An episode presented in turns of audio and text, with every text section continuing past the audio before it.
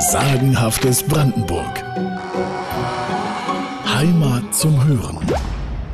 Inmitten des quadratmeilengroßen Wald- und Inseldreiecks, das Spree und Dahme kurz vor ihrer Vereinigung bei Schloss Köpenick bilden, steigen die Müggelberge beinahe unvermittelt aus dem Flachland auf.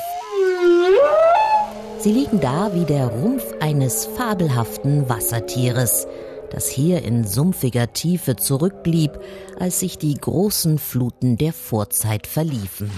Genauso beschrieb es Theodor Fontane einst.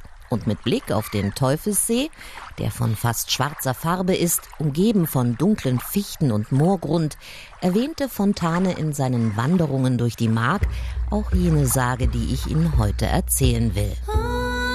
Die Sage von der verwunschenen Prinzessin in den Müggelbergen. Auf einem Vorberg in der Nähe des Teufelssees liegt ein merkwürdiger Stein. Bei den einen heißt er Teufelsaltar, bei den anderen Prinzessinnenstein. Und letztere glauben, dieser Stein markiere jene Stelle, an der einst ein prächtiges Schloss stand. Eine wunderschöne Prinzessin habe dort gewohnt, doch sie wurde verflucht.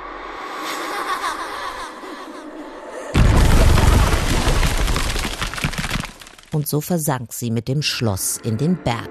Zuweilen jedoch komme die Verwunschene wieder zum Vorschein, heißt es. Unter dem Stein sei eine Öffnung und von da führe ein Weg tief in den Berg hinein. Darauf sieht man sie wohl manchmal abends als altes Mütterchen am Stabe gebückt hervortreten.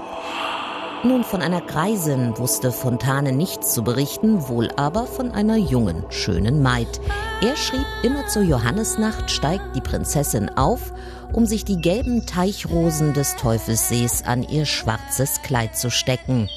Als Zeugen bemühte Fontane die Kuhjungen aus Müggelsheim, die hier ihre Herden durch Wald und Sumpf trieben. Sie hätten das alles mehr als einmal gesehen, hätten das Knistern des Seidenkleides der Prinzessin oft genug selbst gehört und immer in der Nacht vom 23. auf den 24. Juni. In der Sage heißt es, sieht man die Prinzessin am Abend aus dem Berge hervorkommen, so trägt sie ein Kästchen, das leuchtendes Gold enthält.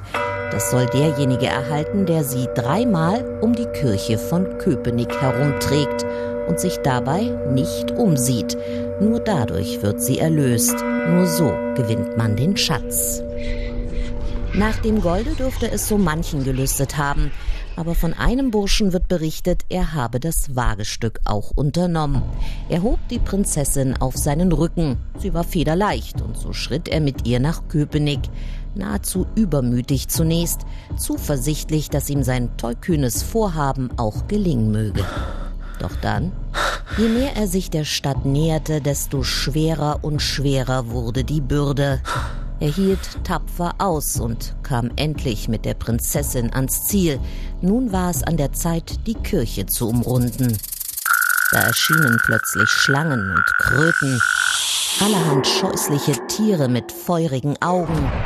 Koboldartige Wesen stürzten wild hinter dem Burschen her, bewarfen ihn mit Holzblöcken und Steinen, doch er ließ sich durch all diese Schrecknisse nicht beirren und schritt mutig vorwärts. Zweimal hatte er nun die Kirche bereits umrundet.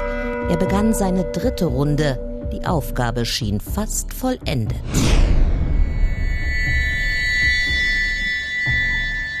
Da blendete ihn ein grellroter Schein, ein Schein, der so fürchterlich war, als stünde ganz Köpenick in Flammen.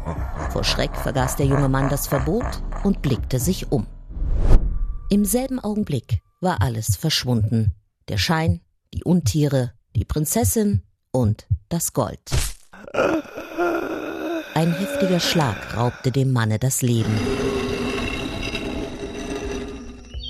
Es wurde also nichts mit der Erlösung aus ihrer Verbannung. Die verwunschene Prinzessin muss weiter in den Müggelbergen ausharren, falls sie denn noch da ist. Denn seit langem hat niemand sie mehr erblickt. Aber die gelben Teichrosen, die einst ihr Kleid schmückten, die zumindest sind ja immer noch da. Sagenhaftes Brandenburg. Heimat zum Hören.